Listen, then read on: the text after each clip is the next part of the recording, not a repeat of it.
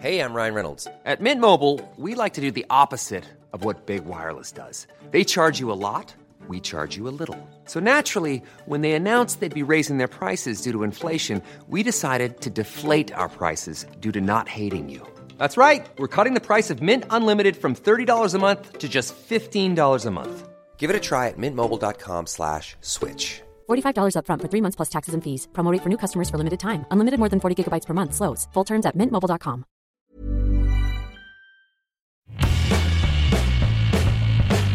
Hola a todos, esto es Sin Comentarios, el programa con los temas y noticias que a todo el mundo interesa y las opiniones que nadie pidió.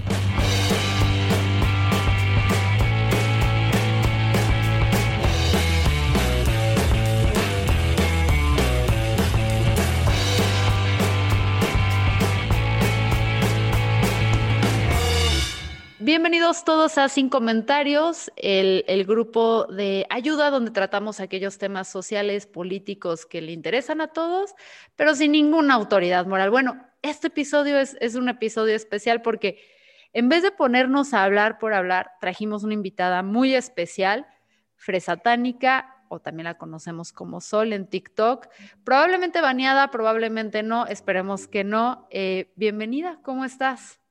Hola, muchas gracias. Pues bastante bien y sí, muy baneada como siempre. Esta, eh, creo que vas a inaugurar la, la, sección hoy de lo que TikTok censura. Creo lo que, que, TikTok me baneó. Lo que TikTok banear es nuestra primera invitada de, de, esta serie. Y bueno, como siempre tenemos aquí a Carla Trejo Satanás. Bueno, no como siempre, como en los episodios especiales que se digna aparecer. ¿Cómo estás, Carlita? Aquí todo bien. Y ahora, se preguntarán qué hace tan importante este episodio. Y, es lo siguiente, creo que dentro del feminismo y más ahorita que se va haciendo cada vez más, eh, se diversifica conforme vamos entendiendo diferentes tipos de opresiones que viven las mujeres. Hay una rama del feminismo que creo que es la más incomprendida y es ahorita la más polarizante y que creo que vale la pena que empecemos a escuchar, porque también es la que más se caricaturiza y creo que esto es sumamente injusto, y es el feminismo radical Empezando porque el feminismo radical eh, como tal lo entendemos o se entiende por muchas personas como un feminismo extremo. Y esto nada tiene que ver con su nombre, ¿verdad, Sol? ¿Nos podrías explicar? Porque creo que desde ahí vamos mal. Cuando pensamos que radical tiene que ver con lo extremo nada más, o que esa es la definición de radical dentro de esta corriente, pues todo mal, ¿no? Sí, es que creo que esto pasa más por toda la, la cuestión mediática que ha tenido el feminismo últimamente y tienden a, vernos como en general, ¿no? No solo a, la rama del feminismo radical, a todas las feministas que vamos y hacemos iconoclasia y a todas las que andamos ahí haciendo como esta, este tipo de protestas, ya todas somos radicales. Y justo ese es el primer error que hay. Siento que eh, lo primero que, que le empieza a pegar mucho al feminismo radical es más que la forma en la que los medios están tratando el feminismo en general o todas esas cosas que consideran como vandálicas, las empiezan a asociar directamente con este término.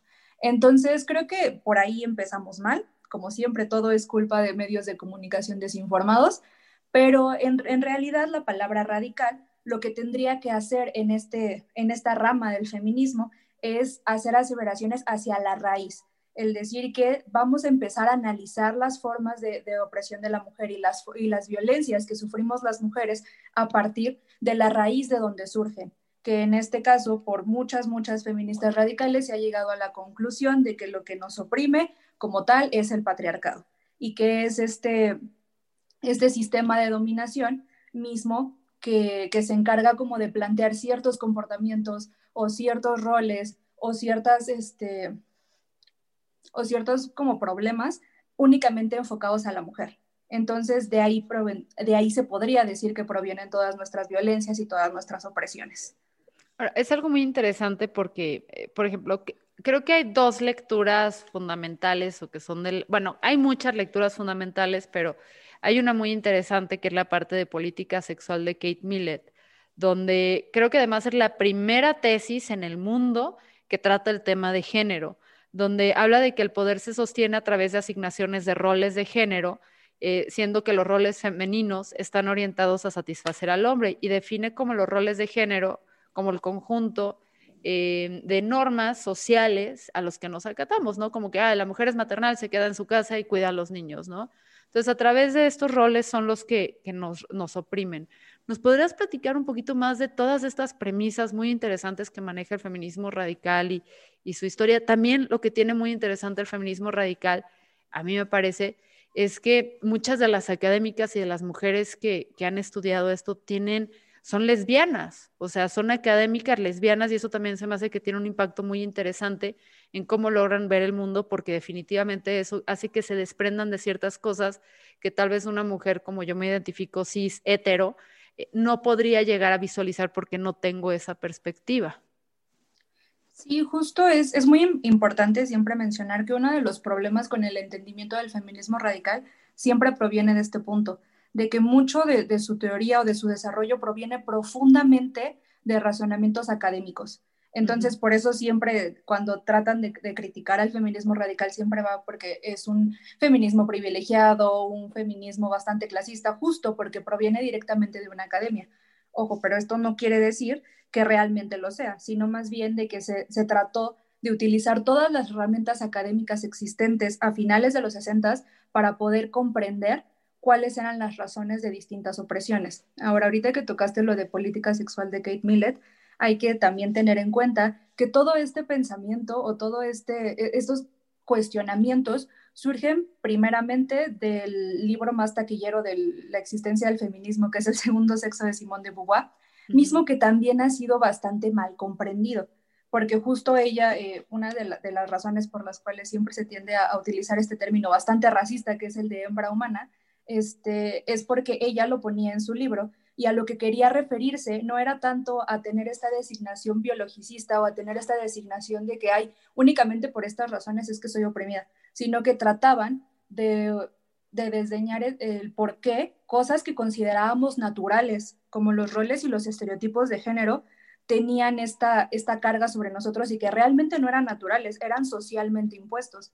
Entonces, tanto Simón de Beauvoir, que es la que pone como la semilla o el germen para que nos empecemos a cuestionar esto, es algo que ya Kate Miller retoma y que históricamente, eso es una de las cosas que más me llaman la atención del feminismo radical, es que históricamente tienen esta propuesta de tratar de analizar la historia desde los ojos y desde la perspectiva de las mujeres. Entonces, básicamente Kate Millett empieza a hacer como todo un, un desglose de cómo históricamente hemos sido oprimidas a partir de ciertos comportamientos que se nos adjudicaron ni siquiera naciendo, incluso todavía en el vientre materno, cuando alguien dice, ay, es que es niña, ya te están asociando con colores, ya te están asociando con comportamientos, ya te están comprando que los juguetes. Tu gender review party todavía ni naces y ya se te asignó qué vas a hacer y cómo te vas a comportar, ¿no? vas de rosa, te gustan las muñequitas y vamos a jugar a la casita. Exacto, entonces eh, mucho de lo que empieza a cuestionarse es el por qué ese tipo de cosas, si con muchas mujeres no son natos, ¿por qué es que nos lo están imponiendo? Entonces, ahorita que comentaste esto de que la mayoría son lesbianas, es muy importante señalar que justo ellas son quienes empiezan a cuestionar esto porque no tienen eh, cabida en ninguna parte del mundo. ¿Por qué? Porque ni siquiera la comunidad LGBT, que era quienes en ese momento debía de abrazarlas o debía de, de incluirlas dentro de, sus, de sus círculos, incluso ellos las rechazaban, incluso ellos no las, no las aceptaban dentro de estos círculos y hay un montón de fuentes para aventar de cómo muchas eh, lesbianas comentan que incluso les decían, o incluso entre la misma comunidad LGBT las insultaban, las sobajaban, las sacaban de los círculos.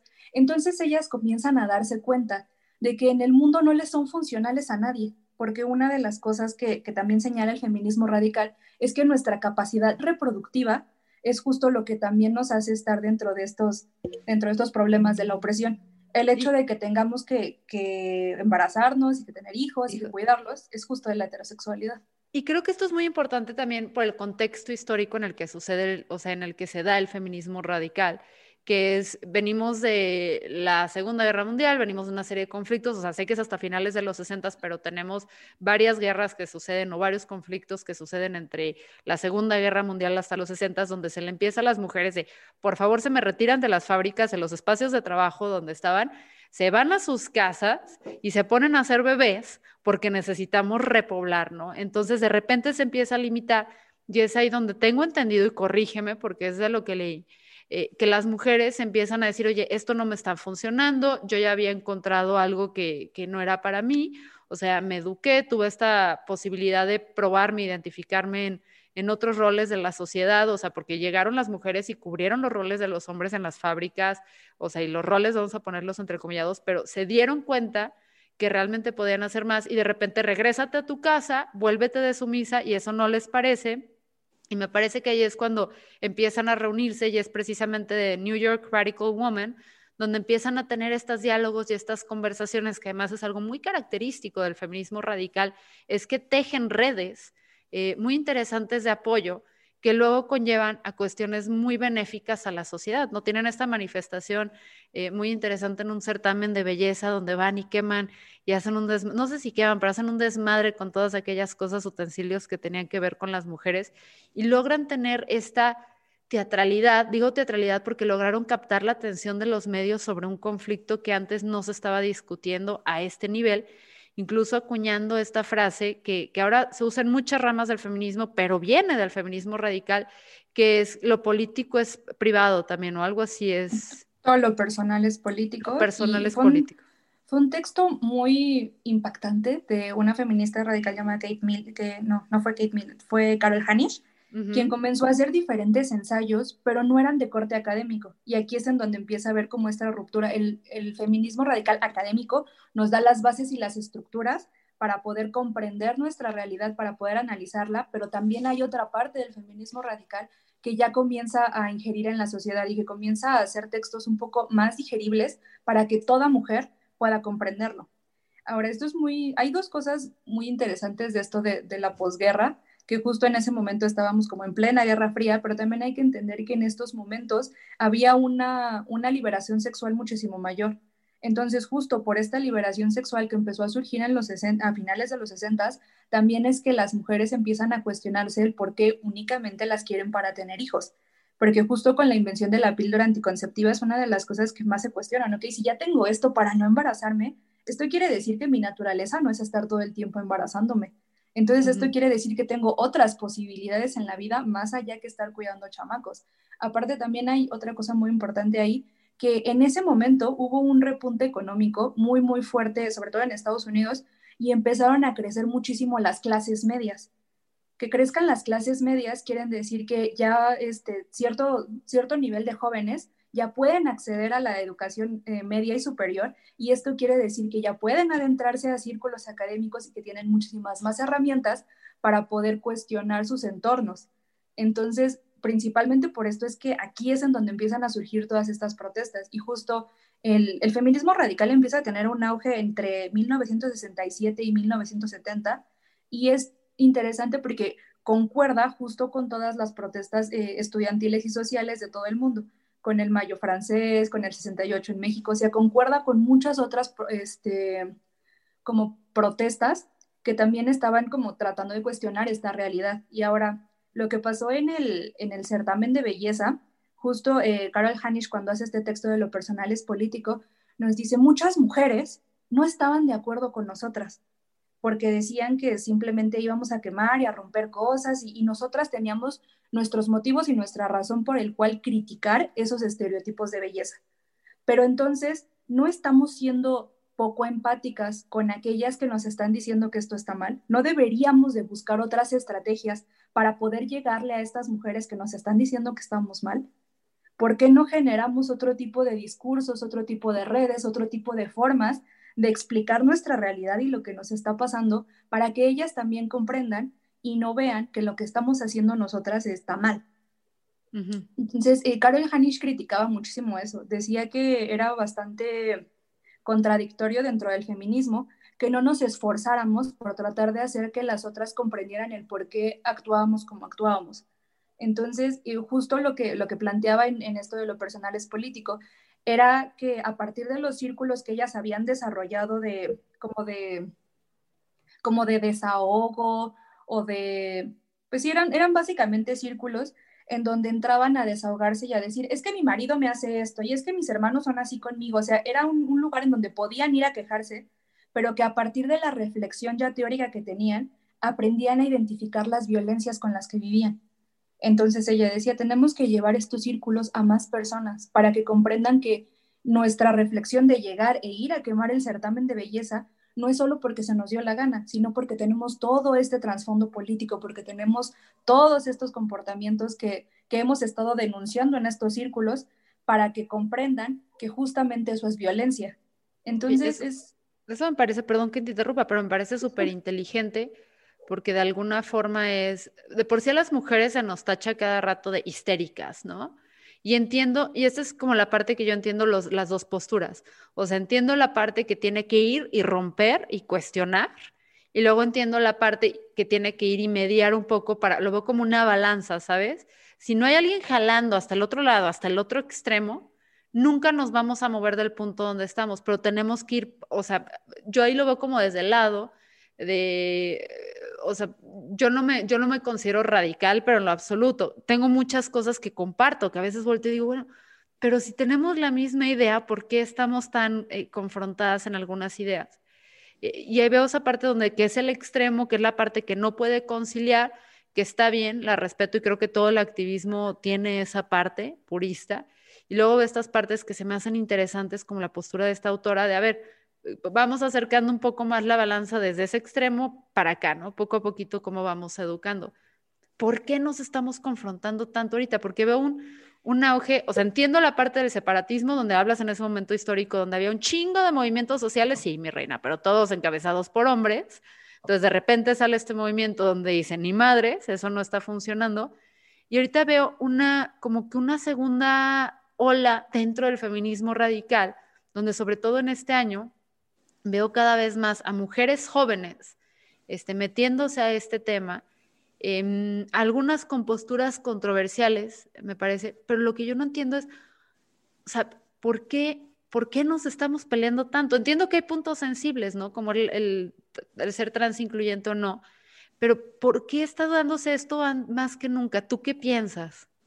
Por el ego porque siempre queremos, hay una parte muy bonita de un, texto que acabo de leer hace poquito del Círculo Lesbo Feminista de Estudios Radicales, que decía es que nosotras eh, estamos haciendo el único y verdadero feminismo. Las feministas radicales somos las que realmente estamos luchando directamente contra las opresiones y somos quienes realmente están viendo todas las problemáticas que hay y lo estamos haciendo todas juntas porque lo radical es lo, mejor, ¿no? Es la, es la mejor postura eh, del feminismo. Y ese tipo de, de egocentrismo, de decir mi feminismo es el único y el más válido, siento que siempre es lo que, lo que termina siendo que todo lo que se trabaja, todo lo que se discute y todo lo que plantea este feminismo, que es bien interesante, termina en la nada. ¿Por qué quieres irle a imponer tu teoría a otra persona que no está bajo tu misma lógica o bajo tu misma realidad? Porque justo ahorita que estaba tocando esta parte de, la cuestión histórica del feminismo radical y que digan que, ay, es que el feminismo radical es lo mejor, pues a ver, mamacita, el, el, el marxismo es el que le da la base al feminismo radical para que pueda analizar la realidad como la está, eh, como la está analizando. Y le debe todo teóricamente al marxismo en, en sus primeros este, postulados teóricos del, del feminismo radical, le debe todo al marxismo. Y en las formas en las que se organizan, en las formas en las que luchan, en las formas que van a hacer acción directa, le deben todo al anarcofeminismo. Entonces, si tu misma teoría, que es el feminismo radical, necesitó de, tener, de conjuntar todas estas posturas para poder analizar su realidad, ¿tú por qué crees que tu feminismo es el único y el más válido? Eso es una cuestión de, ego bien fuerte. Y no nada más con el radical, con todo, Exacto. con todos los feminismos. Porque yo me pongo a pensar en el, y es donde creo que ahí, que ahí coincidimos, me pongo a pensar en el feminismo, porque a mí me tachan de feminista liberal, y a veces digo, bueno, chance y en algunas cosas sí, en otras cosas creo que estoy más del lado de las radicales, pero me considero, y sé que dicen, esa es una herramienta, no es un feminismo, pero sí intento ver y decir, a ver, es que hay un chingo de feminismos, no me puedo casar con un solo feminismo o una sola rama, porque volteo y reconozco que de algunos no puedo ser parte, por ejemplo, del feminismo eh, marxista, no puedo ser parte porque de alguna forma soy parte de, la, de lo burgués. Entonces sería incongruente mi parte y soy emprendedora y estoy ahí en el mundo de pequeño cerdo de capitalista, pero lo veo y digo, no manches, es súper válido. Eh, la cuestión, por ejemplo, algo que me hace ruido y me vuela los sesos, eh, obviamente me llaman queer todo el tiempo, feminismo queer, pero si me voy a la esencia de que en el feminismo, o sea, que en la teoría queer, como, como se denomina, cómo no tenemos este approach al género, digo, güey, ¿por qué si tenemos tanto en, o sea, en similar con el feminismo radical? Somos enemigas. O sea, ambos, ambas, la teoría queer y el feminismo radical queremos ir más allá de los, o sea, deja tú más allá, queremos que las personas puedan expresarse libremente sin todos estos prejuicios y eso, y no entiendo por qué no podemos entendernos en ese punto y por qué se tiene que volver como una diferencia. Me recuerda este libro de Dr. Zeus, que no sé si lo leyó alguien acá. Eh, ¿Sí llegaste a ver a Dr. Zeus, Sol, o no? ¿Te acuerdas de ese libro de la guerra del pan de mantequilla? Que si se ponía arriba la mantequilla o abajo.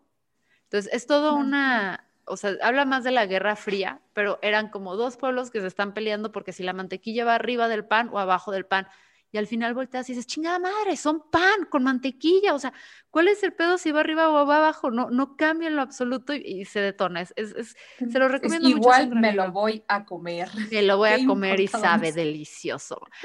Entonces, volteo a veces y digo, no estoy viendo algo yo de por qué si ambas partes estamos queriendo luchar a que se nos imponga algo de acuerdo a los estereotipos de género, ¿por qué no podemos entendernos? Sí, yo, yo, yo estoy en un limbo muy extraño porque para eh, la gente que está muy, muy metida como en la teoría queer y en, en pues como que de este lado de, de, la opresión, para ellos yo soy una TERF y de repente hablo con feministas radicales y para ellas soy una queer. Entonces, yo estoy en un limbo muy feo y creo que estoy en este limbo porque soy muy empática con todo el mundo, porque yo en algún mundo, en algún momento de mi vida yo sufrí disforia, pero una disforia muy, muy terrible y uno de mis mejores amigos es un hombre trans. Entonces yo viví muchísimo tiempo con él, con este dolor y con esta tristeza de no saber qué era y después me tardé un, chingo de tiempo en entender que mi problema no era con ser mujer o no, mi problema era con lo que me habían enseñado de ser mujer. Entonces ahí yo empecé a, a meterme como más en cuestiones de feminismo y fue cuando yo llegué al feminismo radical. Pero entonces, ¿qué pasa cuando, te, cuando chocas con, con, todas estas personas queer y también te cuentan que también vivieron una historia bien, bien horrible con la disforia, que también han vivido como muchas opresiones con respecto del género? Y los ves y dices que cada quien está tratando de solucionar su dolor a partir de, de, de formas muy distintas, pero a fin de cuentas estamos en el mismo lado de la opresión. Fuimos oprimidos por las mismas cosas. El patriarcado y la forma en la que nos impuso sus roles y sus estereotipos de género nos trajeron a esto. Y que cada quien tenga sus formas de lucha es bien válido, porque una de las cosas que a mí no me gustan de la teoría queer es la forma en la que tienden a ser muy relativistas, de que tienes la oportunidad de, ocupar cualquier género para, para poder este, expresar tu identidad, ¿no? A mí no me gusta porque tiende a ser muy relativista. Pero entonces, ¿qué pasa si fragmentas el género de tal manera que puedes, que puedes poner otro tipo de moldes? Estás rompiendo con la norma y estás dando otra propuesta a partir de cómo tú puedes expresarlo. Entonces, también ahí es una forma de, abolir el género. El empezar a fragmentarlo de tal manera para que todos puedan entrar, es una forma de, de, este, de abolirlo también. De fisurar estas ideas. de fisurarlo. Creo que es justo lo que hablo. O sea, si, si de repente queremos irnos de cero a mil, está cañón. Hay quienes necesitamos como escaloncitos para poder llegar ahí.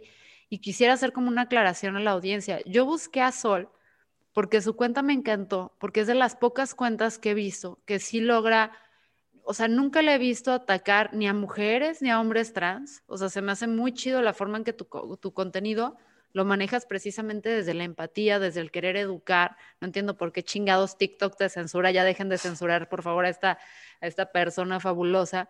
Y veo que, que lo abordas desde, desde una postura de mucho respeto y no te vas a lo emocional ni explotas. Y eso me vuela los sesos porque precisamente he volteado y he visto que, que de repente te pegan por los dos lados y sí dan ganas de salir y decir, a ver, a ver, a ver, a ver, wait, esta morra, y, ahí yo voy a confesar, o sea, yo sí soy partícipe del usar el término TERF, que sí creo que es peyorativo, pero no despectivo, y ahí podríamos hablar luego lo que quieras de horas.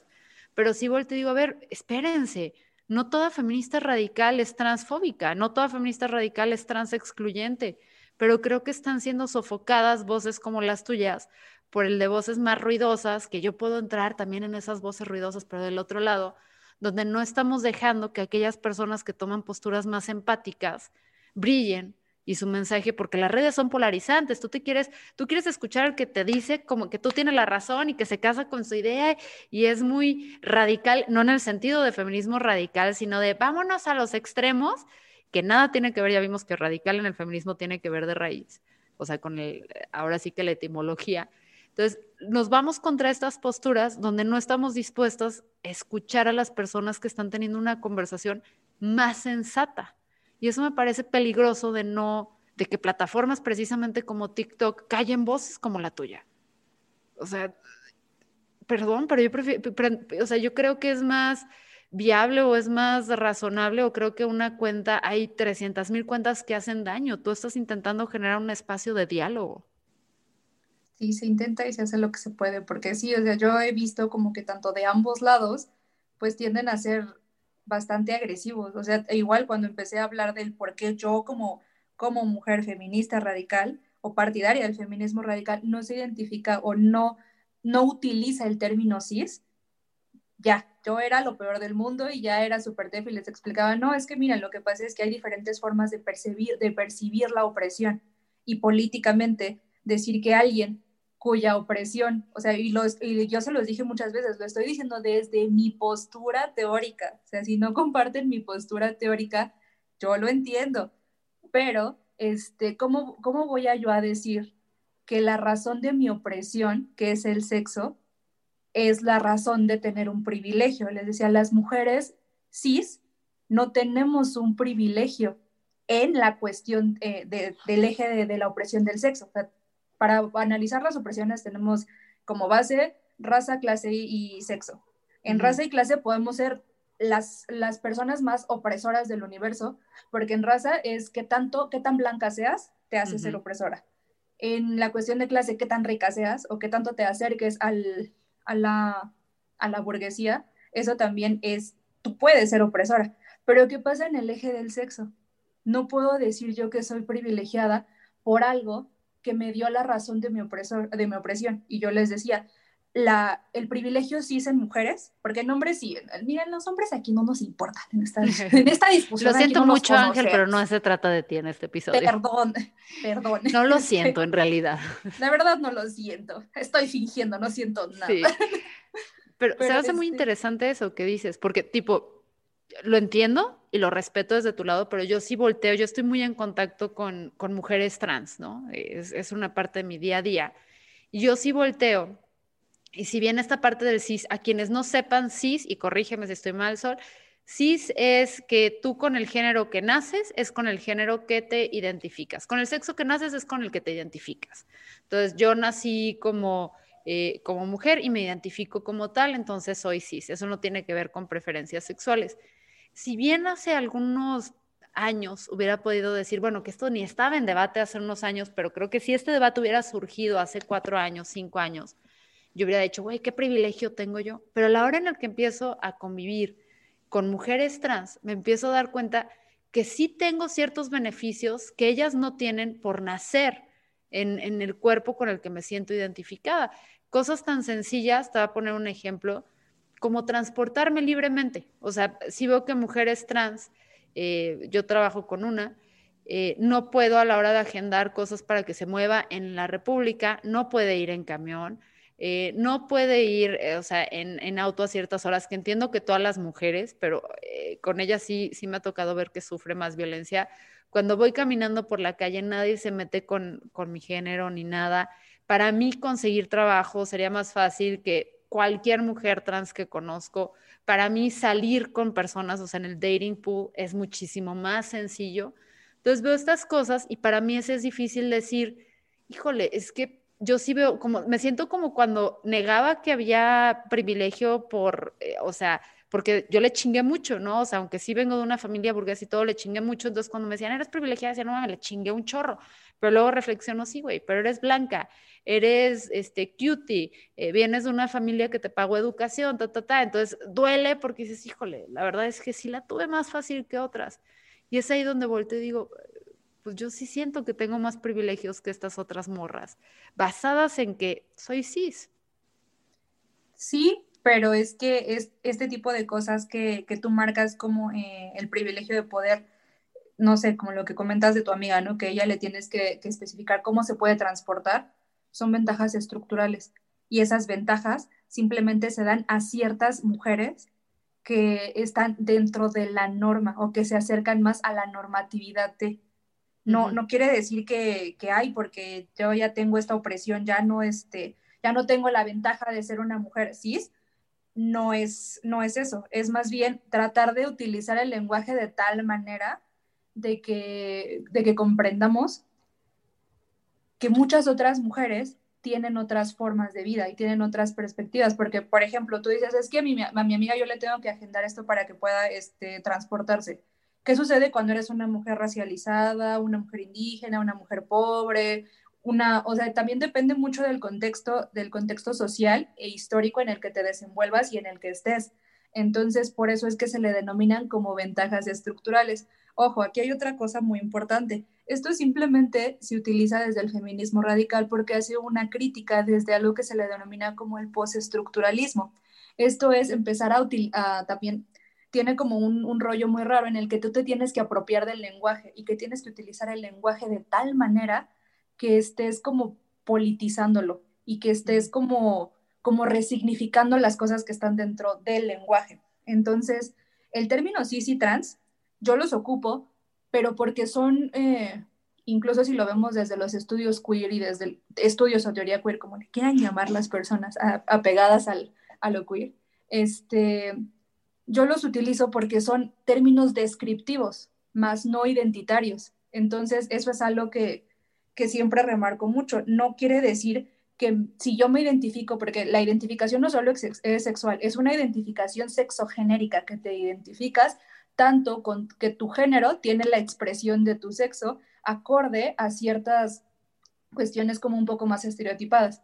Entonces, las mujeres que estamos dentro del feminismo radical, en teoría, no usamos la palabra cis y no utilizamos eh, mucho de la terminología que ellos, que, que ellos ocupan, porque nos parece que no estamos utilizando el lenguaje de la manera correcta y que no estamos politizando el lenguaje como nos gustaría politizarlo y también porque tratamos de hacer visibles las realidades de otras mujeres. Porque una cosa es yo que estoy hablando en TikTok, que tengo todo el privilegio del universo para poder acceder a la educación y para poder socializar el conocimiento. Y otra cosa muy distinta son todos los otros grupos de mujeres que están allá afuera y que tienen un montón de carencias y que también están, están sufriendo justo por esta opresión y por estas, por estas violencias de, a raíz de su sexo. Entonces, a mí se me hace muy, muy peligroso utilizar la palabra privilegio dentro de la, el decir que existe el privilegio de mujer cis, porque entonces eso estaría invisibilizando que existen otras realidades de mujeres allá afuera, allá afuera que la tienen completamente más difícil que nosotras privilegiadas que estamos aquí discutiendo esto. Pues Entonces, es que no creo que sean mutuamente excluyentes, porque sería, o sea, a veces como que siento esta postura de que traes un beneficio estructural, pues a veces volteo y digo, pues sí, pero pues es que eso es el privilegio, o sea, tener este beneficio estructural porque yo me apego a, a lo que la sociedad, o sea, ya cómo adquiero ese privilegio, cómo lo recibo, sé que puede variar, pero sí es como, ajá, esa es mi definición, o eso es mucho de lo que yo entiendo como privilegio de que la sociedad como está formada de acuerdo a ciertas características que tú cumples, ya seas voluntaria o involuntariamente, te están dando este, esta serie de beneficios que ni siquiera son opción para otra parte de la población, siendo en este caso las mujeres trans. Y eso no creo que tiene que invisibilizar, o sea, creo que son conflictos distintos a lo que pueda sufrir una mujer, ¿no? Porque eh, volvemos a lo de las mujeres trans, o sea, las mujeres trans eh, no pueden acceder, deja tú que ya el conflicto, que los baños, o sea, que vayan a un baño en un espacio público. Estaba leyendo justo ahorita de cómo muchas mujeres trans no van al baño cuando salen de su casa porque tienen, o sea, se las ven súper negras. Entonces, ahí es donde yo sí entro en conflicto y digo, o sea, entiendo de dónde vienes, entiendo la parte que tú dices, porque también yo el término cis no lo empecé a utilizar porque yo me identifique, ¿sabes? A mí, francamente, eh, no, como nunca he sufrido disforia en ese sentido, o sea, chance más en la parte de, de peso y cuestiones así, nunca he tenido como que un conflicto donde que me duela que si me digan que soy hombre o que si cuestionen mi género o algo así, no me conflictúa porque no es, no es parte de mis problemas. Entonces yo empecé a usar el término cis considerando a la audiencia a la que hablo o sea, y considerando que hay muchas mujeres trans, y de repente cuando estaba intentando explicar ciertas cosas, intentando aclarar, porque también se me hace que cuando yo estoy hablando desde el feminismo a favor de mis hermanas trans, si no hago esta aclaración de dónde estoy yo, se puede interpretar porque ha pasado que me dicen que soy mujer trans y creo que no se vale apropiarme ni siquiera dar espacio para ese error.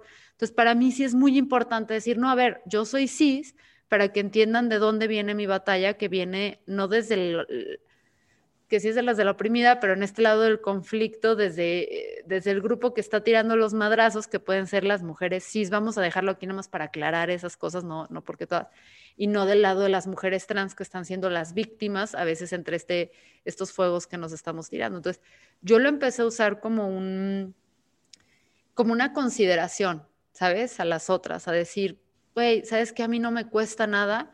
y no entiendo todavía hasta dónde me visibiliza. Entiendo los puntos que das, me parecen súper razonables y súper válidos. Eh, y se hace que no se pelean tu postura y la mía incluso, ¿sabes? O sea, se me hace como que, ah, o sea, son, es ver dos caras de la moneda, no que una anule la otra. Pero bueno, esa es, esa es mi, mi opinión. A mí me conflictúan mucho, ay, discúlpame. No, no, bienvenida a todo este eh, podcast también. Que, que me conflictúan mucho como precisamente esa clase de debates porque la otra vez yo reflexionaba que el feminismo no es una religión ni es una institución como para que alguien pueda hablar en nombre de todas, absolutamente todas las del mundo, ¿sabes? O sea, nadie, nadie puede representar a todo el mundo y no puede existir una sola postura a la que si no te adaptas no vale lo que piensas.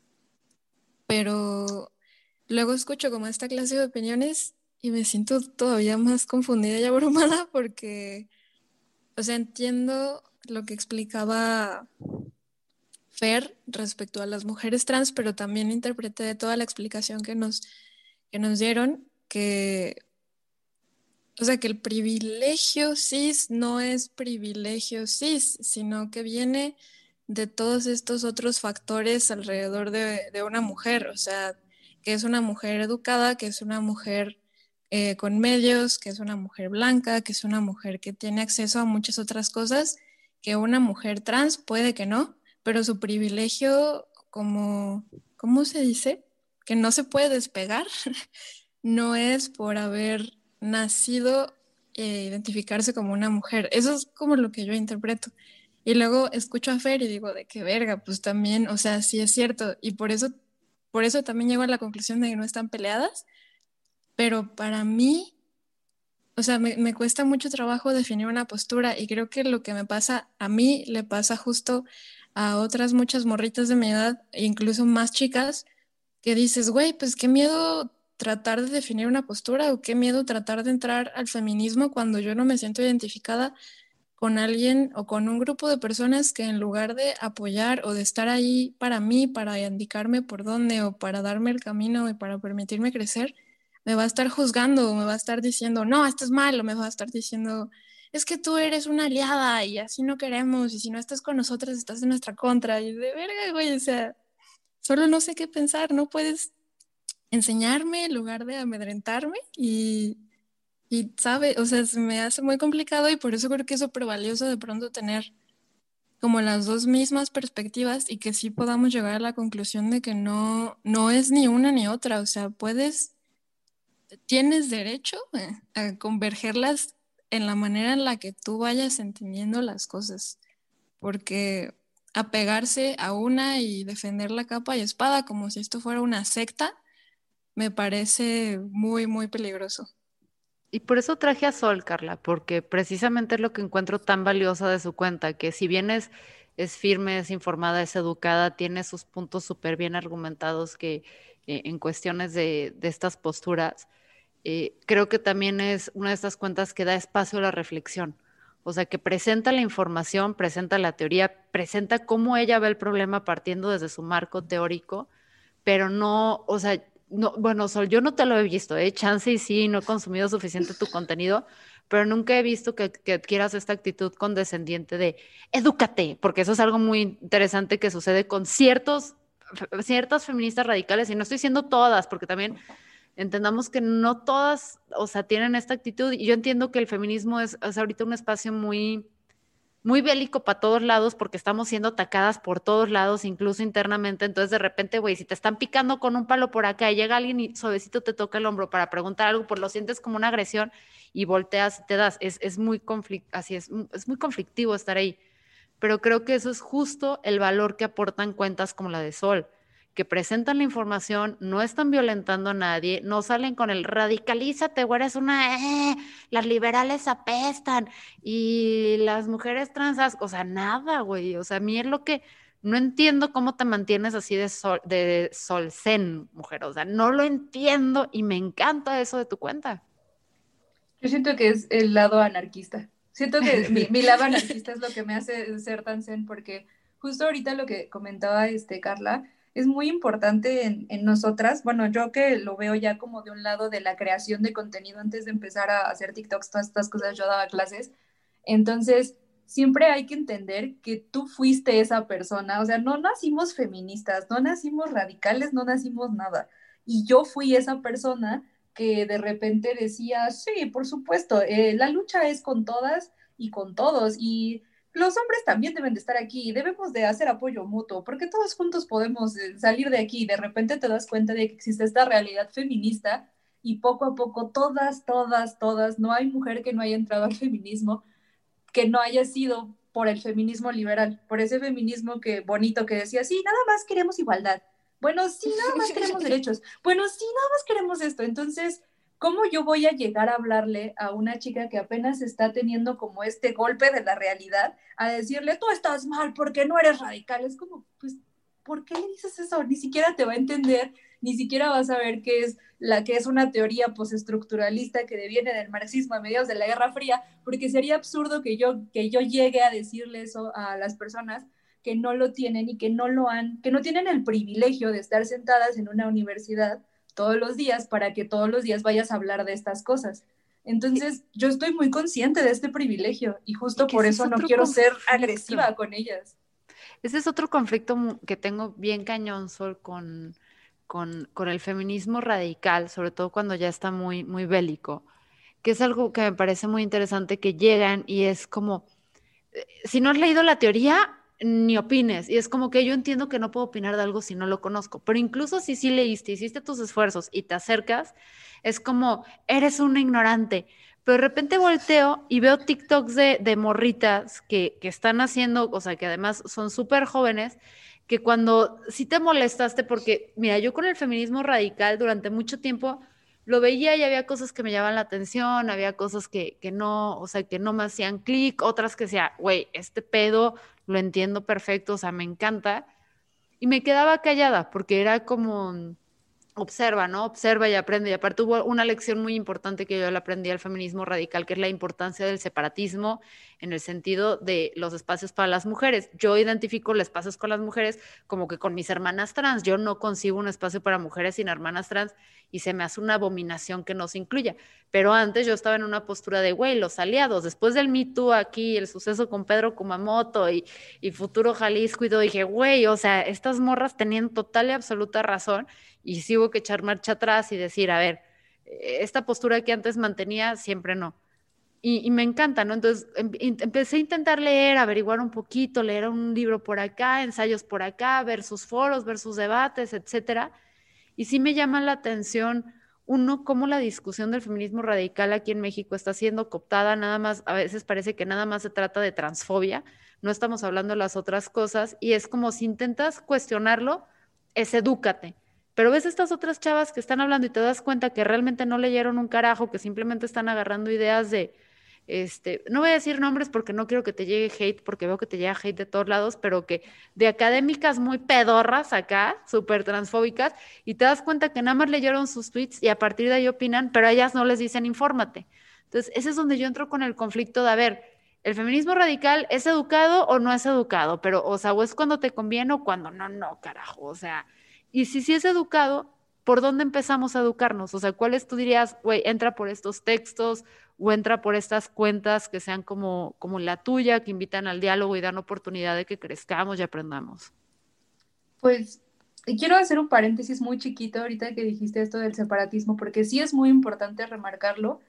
El feminismo radical el separatismo que tiene con las mujeres trans en teoría, o desde mi lectura y de todo lo que yo he visto, no es porque no las considere mujeres, porque eh, quiero eh, remarcarlo, yo dentro de mi feminismo yo soy trans incluyente en todos los aspectos, en el feminismo radical entra el hombre trans que quiere entrar, y en el, en el resto de los feminismos, en específico en el transfeminismo, que entren todas las mujeres trans que quieran entrar, porque también todos son mis hermanas y mis hermanos y está muy bien.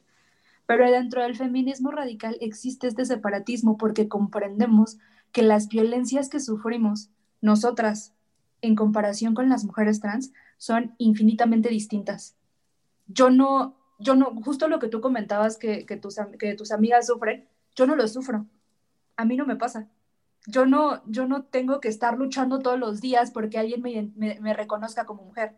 Tal vez en algún momento que me ven como no fuera de la normatividad, sí, pero no todo el tiempo. O sea, a mí no me niegan servicios de salud, a mí no me, o sea, a mí no me pasan todas estas cosas.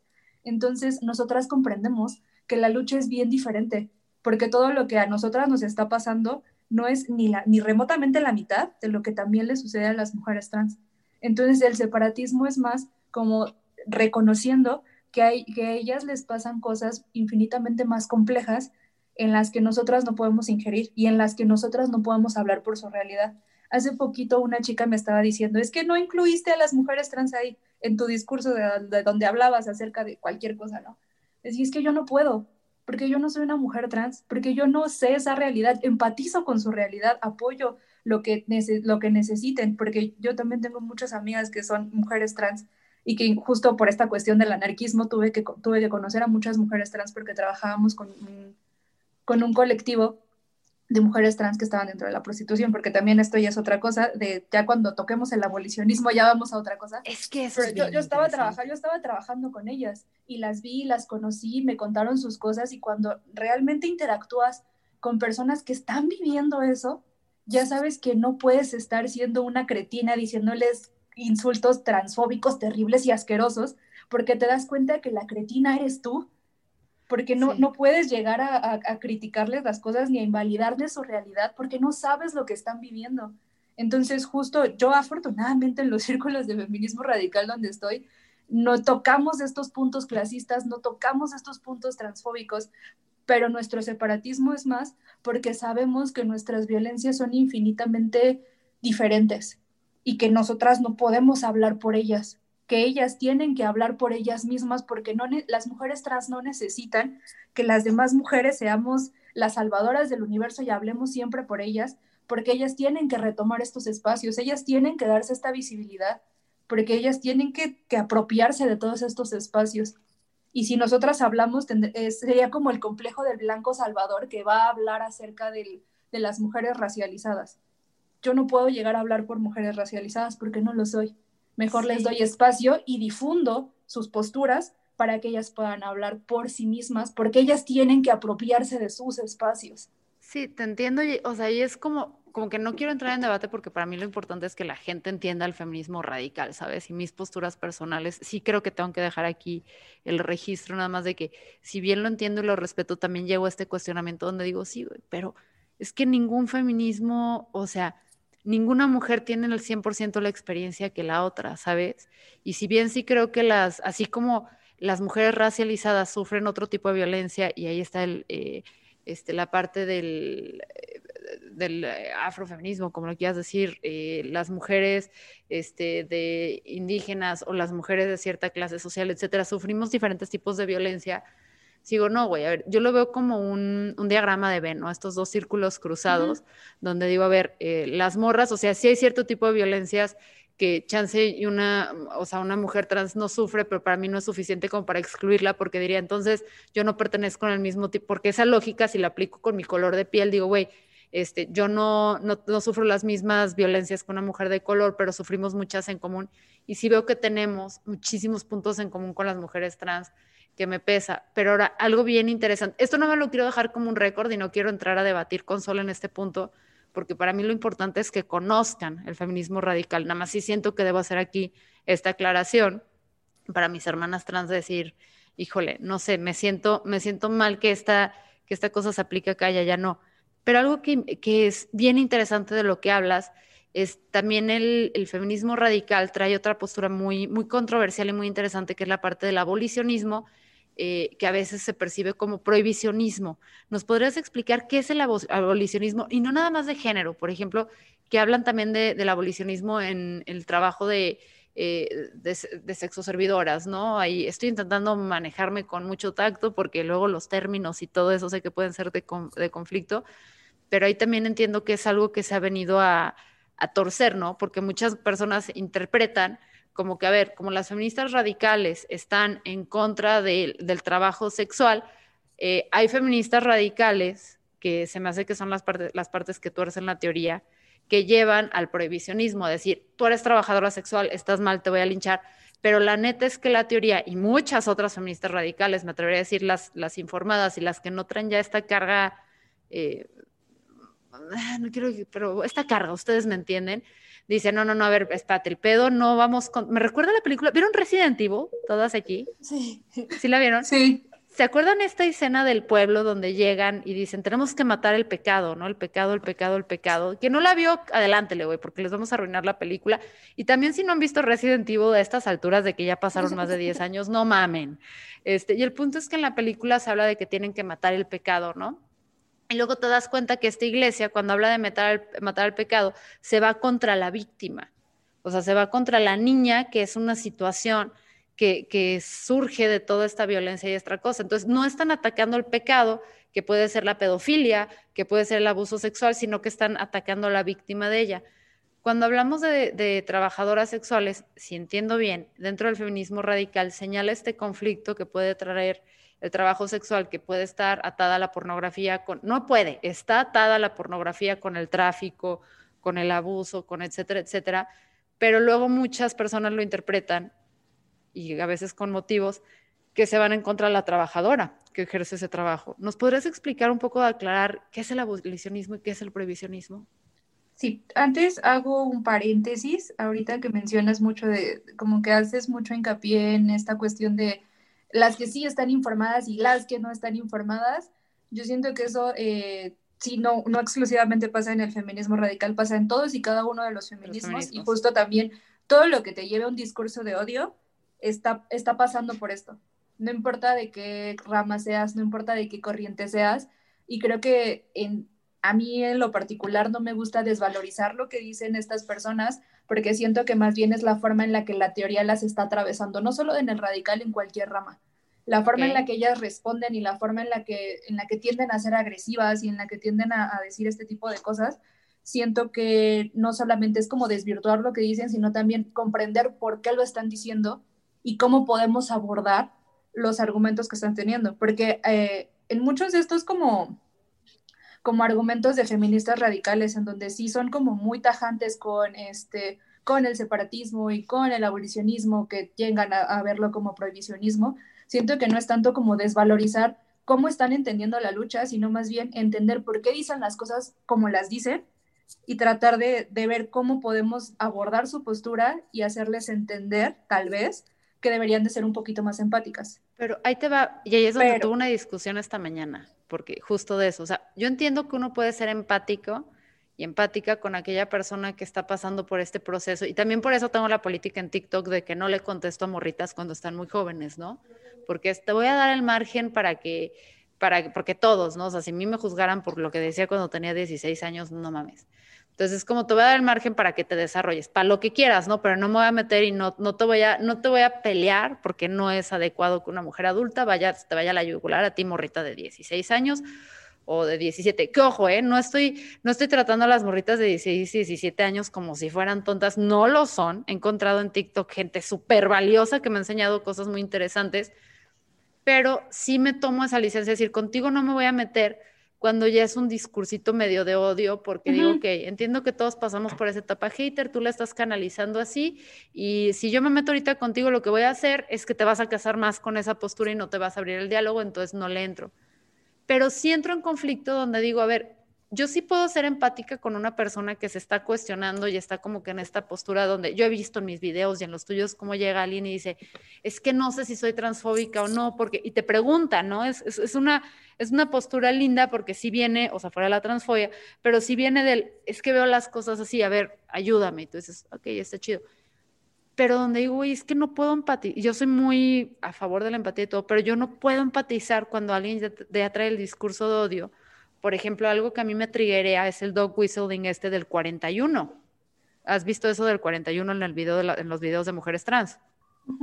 Que es la cifra, el 41 tiene que ver con eh, el índice de suicidio entre la, comunidad trans y que de repente van y se lo arrojan, ahí es donde yo vuelto y digo, no, aquí la empatía, con permiso, me quito los guantes y ahora sí hay putazos porque te estás metiendo contra los derechos, ¿sabes? O cuando, entonces ahí es donde vuelto y digo, o sea, hasta dónde sí tiene que haber empatía y hasta dónde sí nos tenemos que quitar los guantes, porque luego con el racismo, uno no es empático con el Ku Klux Klan o sea, es cuando ya uno va y atenta contra la dignidad del otro activamente, busca fastidiarle la vida, ahí sí digo, no, no, no, compa.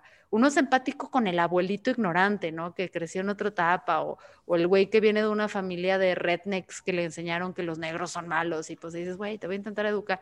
Pero ya cuando tomas acciones así, sí digo, ay, me cuesta trabajo como no brincar a la yugular, ¿sabes? No sé, más que atacar directamente a, a las chicas o chicas que hacen esto, siento que yo más lo ocupo para no, no brincar a la yugular, sino encontrar como argumentativamente cómo, cómo enseñarte que tu discurso es una mierda. O sea, es lo que yo trato de hacer. Cuesta trabajo cuando una de tus amigas se suicida por ese tipo de discursos. Como, como, este, como tratar de, de, hacer eso, ¿no? Y, y, justo, o sea, yo sé que hay cosas que nos atraviesan y que nos atraviesan muchísimo, pero también hay, hay que tratar de, ver la forma en la que podemos colectivizar eso. Y te digo, no es que quiero que, no, no quiero que seas empática con el Ku Klux Klan, ni con toda esta bola de personas que terminó haciendo que, que muchas, que, por ejemplo, lo de tu amiga. no te digo, ve y sé empática con ella, sino comprendamos cómo nos están diciendo las cosas para tratar de erradicarlo en otras personas. O sea, prevenir que otras personas se compren estos discursos. Yo cómo le hago, porque no voy a decir nombres tampoco, hay una morrita en TikTok que es como ahorita la, la reina del feminismo radical y todo el mundo la ama porque, uy, qué buenos argumentos trae. Y sí, tiene una lectura bien buena del feminismo radical, pero es una persona con la empatía del, de una papa. Hablamos de una española, no diré nombres, pero es española. Sí, sí. Ya sé, ya sé. por ejemplo, yo hablé con ella, es una persona muy amigable, evidentemente sabe muchísimo, pero está súper cerrada en, su postura porque ella no lo está viviendo desde América Latina. O sea, y, yo muchas veces le dije, a mí una europea no me va a venir a explicar cómo se vive aquí el pedo, porque no estás viendo, no estás viendo todo lo que yo estoy viendo. Y puedo ser muy blanca y lo que tú quieras, pero no estás entendiendo la realidad en la que estamos nosotras, ¿no? Y también se le fue contra una amiga que es este, ay, es chilena, pero es este, es mapuche, o sea, se le fue incluso a mi amiga mapuche, o sea, todo, todo el mundo se le fue a esa mujer, ¿no? Dijimos, es que lo que está pasando es que sí estás entendiendo muy bien el feminismo radical, pero no estás deconstruyendo tu parte racista, tu parte clasista y tu parte eurocentrista. ¿Por qué? Porque estamos pensando que nuestras teorías, vistas desde los ojos de personas blancas, son la realidad y que nuestra visión binaria del género es la realidad, cuando hay muchísimas sociedades yoruba que ni siquiera entienden el sexo como algo binario y que la categoría de mujer ni siquiera para los yoruba existía. Entonces, es cuando empiezas a, entender por qué estas chicas que tienen estos discursos tan de odio empezaron a llegar por ahí, porque es lo primero que vieron, porque es lo primero que les empezaron a decir y cuando el feminismo radical no lo entiendes bien, no lo lees bien y no está suficientemente eh, como en fuera de estos cánones del, clasismo y del racismo, tú te vuelves la persona más conservadora del universo. Sí, de los, verdad, sí, los extremos se encuentran. Si no están Porque antes que ello, eres una persona, eres un humano. Y como humano tienes que empezar a adentrarte en posturas filosóficas para comprender por qué soy racista, por qué soy clasista, por qué soy misógina, por qué, por qué tengo estos discursos, por qué soy tan colonialista. Y si no empezamos a deconstruir poco a poco esos otros ejes, no tiene caso que te metas al feminismo radical, porque vas a terminar, y ni a ninguno, porque vas a terminar comprándote un feminismo como si fuera la verdad absoluta, cuando ninguno lo es. El feminismo no es una corriente monopolítica como para que nada más vayas y te guíes por uno. Por eso hay tanta diversificación, porque ninguna sufre las mismas violencias. Y además el feminismo radical también evolucionado, que a mí también esas son las cosas que me repatea y es donde digo, a ver, el feminismo radical ha evolucionado, pero súper cabrón desde sus inicios hasta ahorita, porque inició justo donde hablas, o sea, desde el privilegio, o sea, el privilegio en el sentido de mujeres educadas blancas en Estados Unidos, este, bueno, no, no digo que todo porque también ahí hubo mujeres, pero se fue, fue evolucionando el feminismo radical, entonces a veces sí me hace ruido que para intentar como respaldarlo nada más es como voy a tomar esta teoría de, o sea, de los, del 67 al 75 y no voy a reconocer el crecimiento y el aprendizaje que ha tenido, porque se le criticaba al feminismo radical en sus orígenes de que era sumamente este, académico y de élite y todo, y ha ido creciendo este feminismo hasta dentro de una postura un poco más interseccional. Digo un poco más interseccional partiendo de mi postura personal en el que yo considero que no puede ser plenamente interseccional si no entran las mujeres trans, pero sí ha habido esta evolución y eso digo, es mi postura, no, no estoy diciendo que sea la realidad, porque luego es, es esto, ¿no? Que queremos evitar y justo por eso abro este espacio, porque es, a ver, mi visión del feminismo ni es la única ni es la correcta necesariamente porque no hay visión única y correcta. Para mí como lo único es como los límites son de no meternos con las otras personas, ¿sabes? O sea, de no agredir la forma en la que están viviendo, sobre todo las mujeres, su proceso dentro del feminismo. Sí, eh, ¿con qué cara vas y les invalidas sus identidades? O sea, ¿por qué, ¿por qué, les haces lo que te hicieron a ti? Es, es, lo que yo pensaba. O sea, a mí me invalidaron mi identidad toda mi infancia. Yo toda mi infancia tuve una disforia terrible. ¿Por qué le voy a ir a hacer eso yo a alguien sabiendo lo que duele y sabiendo lo que significa? ¿Con qué cara voy le invalido su identidad? Y se me hace estúpido en el sentido de que la propuesta esta y la visión que yo desde la postura que dicen que soy queer y lo que quieras, se me hace súper interesante esta parte de la abolición del género, decir, vamos más allá. Se me hace súper chido, pero entonces vamos a atacar eso, pero no ataquemos a las personas que, bueno, este video de ContraPoint se lo recomiendo muchísimo, en el sentido de que habla de que, güey, a ver, si yo tengo que hacer todo esto, de irme a y esto ya lo hablaremos con una mujer trans en este canal, de que tengo que irme a los al super, a la super feminidad para que no me confundan en la calle como un hombre y no me arruinen el día, porque yo lo he visto con mis amigas trans de que a veces llegan y alguien chance y no malintencionada, güey, pero ignorantemente se refieren porque son más altas o algo así como hombre, me las tiras. O sea, es, es como, es como si tienes, o sea, un problema de, desórdenes alimenticios y te dicen gorda, güey, o sea, me, vas a arruinar el puto día, ¿sabes? Entonces ahí es donde vuelto y digo, chinga madre, o sea, si está bien padre esta idea de irnos a abolir el género, eh, ¿por qué tenemos que atacar a las, o sea, está bien padre que, ojo, no quiere decir que esté de acuerdo, pero ¿por qué no se van a eso, atacar todos los problemas que nos llevan al género y se van en contra de las mujeres que bajo la definición del feminismo radical, no la definición, pero bajo la perspectiva, lo que yo entiendo del feminismo radical, en todo caso, las mujeres y hombres trans y todos somos víctimas de este rollo de los roles de género, o sea, ¿por qué atacas al individuo y no al problema? Que es ahí donde voy con lo de Resident Evil otra vez a, la, a, la idea, o sea, ¿por qué matas a la niña chingada madre y no resuelves el problema que traes de violencia? Perdón, les arruiné la película, pero bueno. Esa es, mi perspectiva, pero creo que ya vamos largo. Sé que hay muchas cosas que se quedan discutir. No, o sea, quiero antes que nada, no sé si te quedes con ganas de decir algo. Mm, sí, en, eso del abolicionismo, como que hacer una precisión, justo como para quien en, en el lado del feminismo radical se compra esta idea de que es una patología el ser trans o cosas así. Sí quería hacer esa precisión en que hay dos este, teóricas, principalmente una señora llamada Jenny Raymond, que escribió un libro que se llamaba El Imperio Transexual, en donde ella, poniéndose la bandera como feminista radical, decía que, que las personas, o, los hombres trans y las mujeres trans, eran trans porque tenían un fetiche con parecerse al sexo, eh, al, otro sexo, ¿no?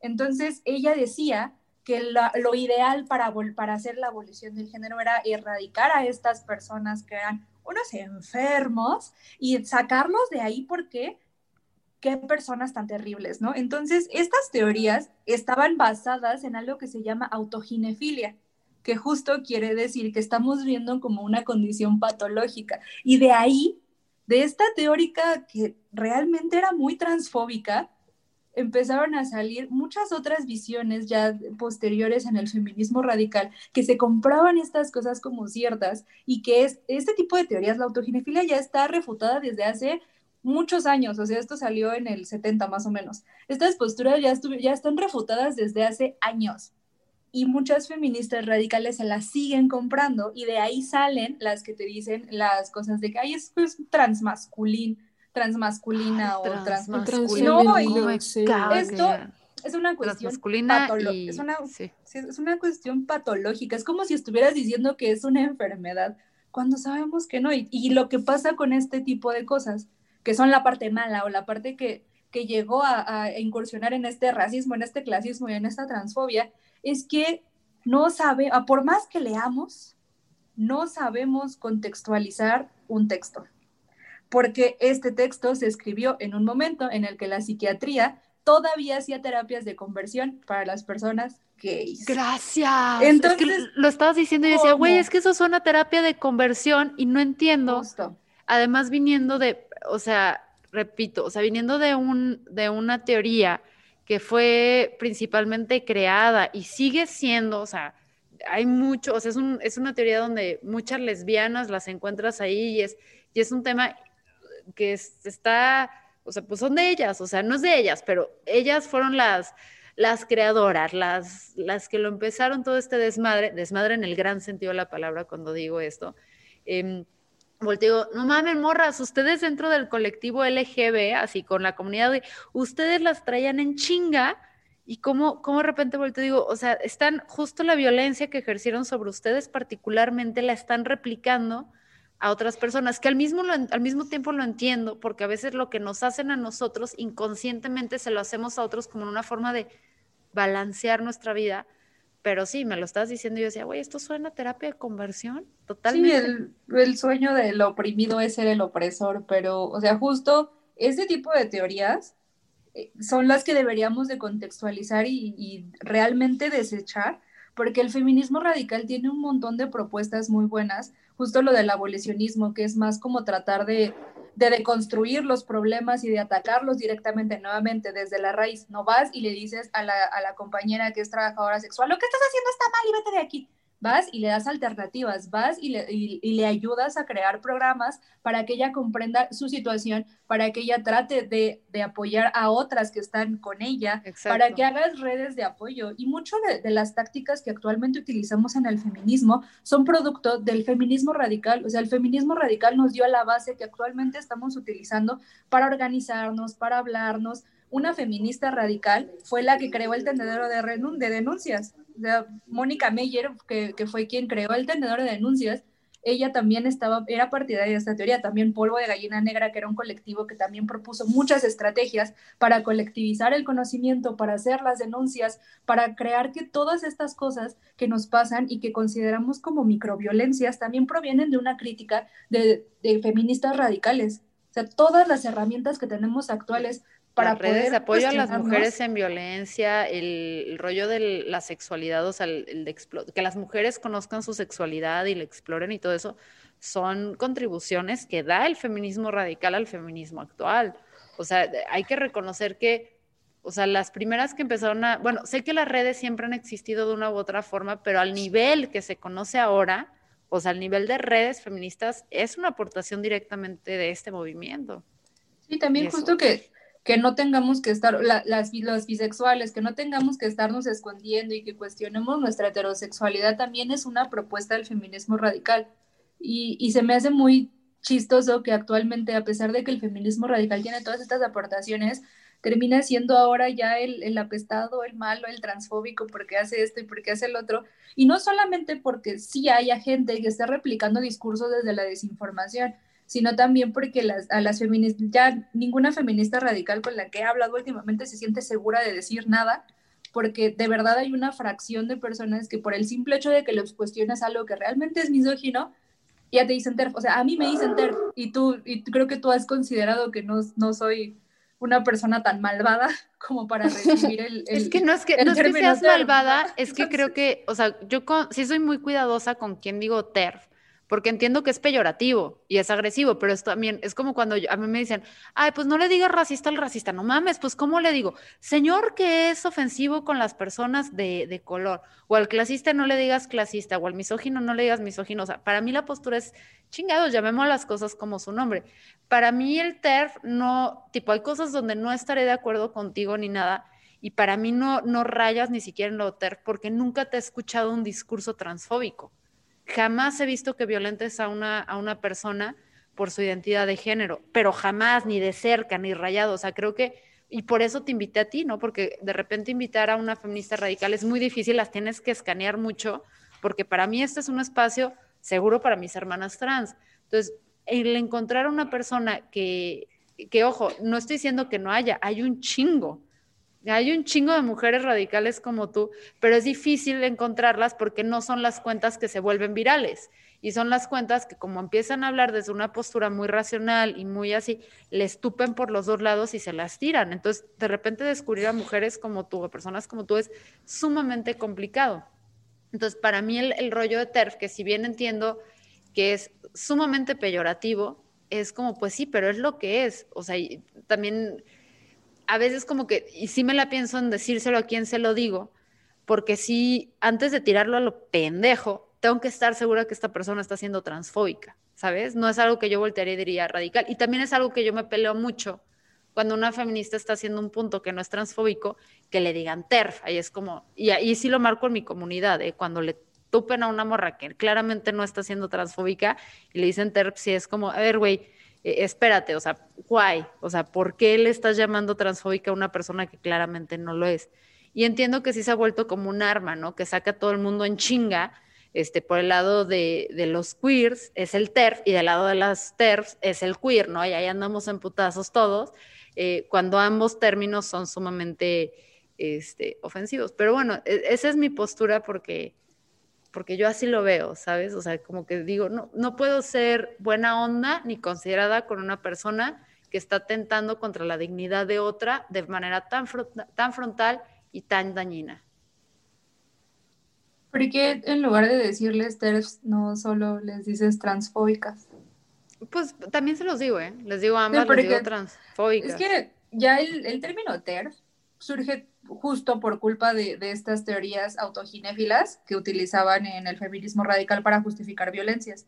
Hay una discográfica que se llama Bolivia Records, en donde era, este, era un grupo, ¿no? Como de feministas que eran, eran lesbofeministas.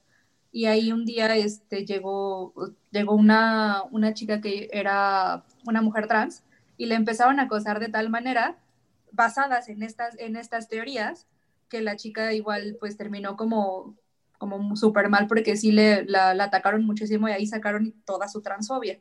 Pero justo a partir de este tipo de teorías que ni siquiera son feminismo radical, porque lo que están haciendo es dar por hecho que los, que los comportamientos son este, natos. O sea, básicamente lo que dice Jenny Raymond es que los comportamientos estereotipados que tenemos o los roles de género son algo natos.